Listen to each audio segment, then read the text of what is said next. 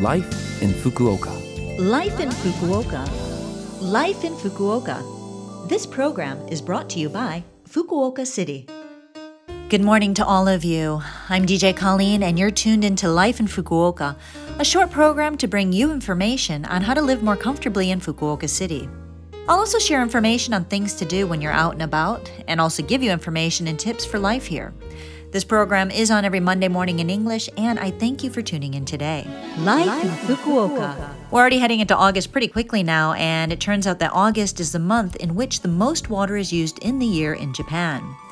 We're fortunate in that we have water every day without a problem. Every time we turn on the tap, water comes out and we can use it without giving it a second thought. However, for that water to get to us from the source takes the work and dedication of a countless number of people, and in fact, there is a limit to the water we have. It's quite a precious natural resource, and it's something that we should all be aware of. So, keeping that in mind, we should try not to use water needlessly and make an effort to conserve water when we can. You may not have known this, but in Japan, the city that has the least amount of water per person available is actually Fukuoka. And this is why it's important that we keep in mind how important our water is. So, what can we do to save water in our daily lives? Well, it's pretty easy. First, turn off the water when you're brushing your teeth and use a cup for rinsing. Second, when you're cooking, instead of running water to rinse vegetables and dishes, have a full basin of water ready for those jobs. Finally, when you're taking a shower or bath, turn off the water when you aren't rinsing yourself and don't overfill the bath. By doing these simple things, we can conserve more of that precious natural resource, water. Life in Fukuoka. All right, now I have some information from Fukuoka City. Is there anything you don't understand about residency status and term of stay regulations? If there is, free consultation is available for the foreign residents of Fukuoka at the Fukuoka City International Foundation.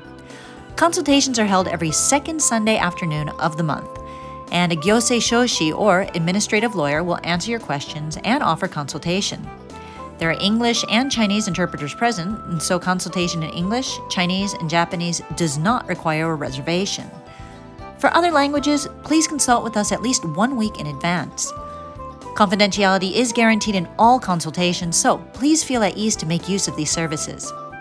For more information or for reservations, please check the Fukuoka City International Foundation's homepage or call 092 262 1799. Again, you can call 092 262 1799. And to prevent the spread of COVID 19, measures are being taken, so please wear a mask and disinfect your hands when you come for a consultation. Now, I want to share a little information about Fukuoka City International Foundation's monthly mail magazine. The magazine, published in English and Japanese, shares news and information about international exchange events and cooperation and is available to everyone. You can easily sign up for the magazine by visiting the Foundation's website.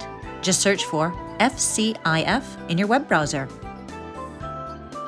And as always, we ask that you practice basic infection prevention measures to prevent the spread of COVID 19. Wear a mask, wash your hands, gargle, and practice the three C's and this means you should avoid closed spaces, crowded places, and close conversations. Life in Fukuoka. All right, well, how was this week's Life in Fukuoka? If you need to hear some of the information I shared with you today, you can as a podcast. You can also see the contents of today's program on our blog.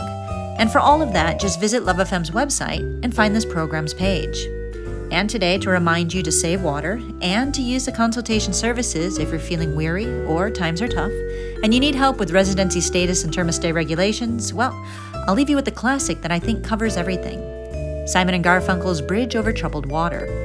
Take care and have a great day, and make sure you tune in again next week.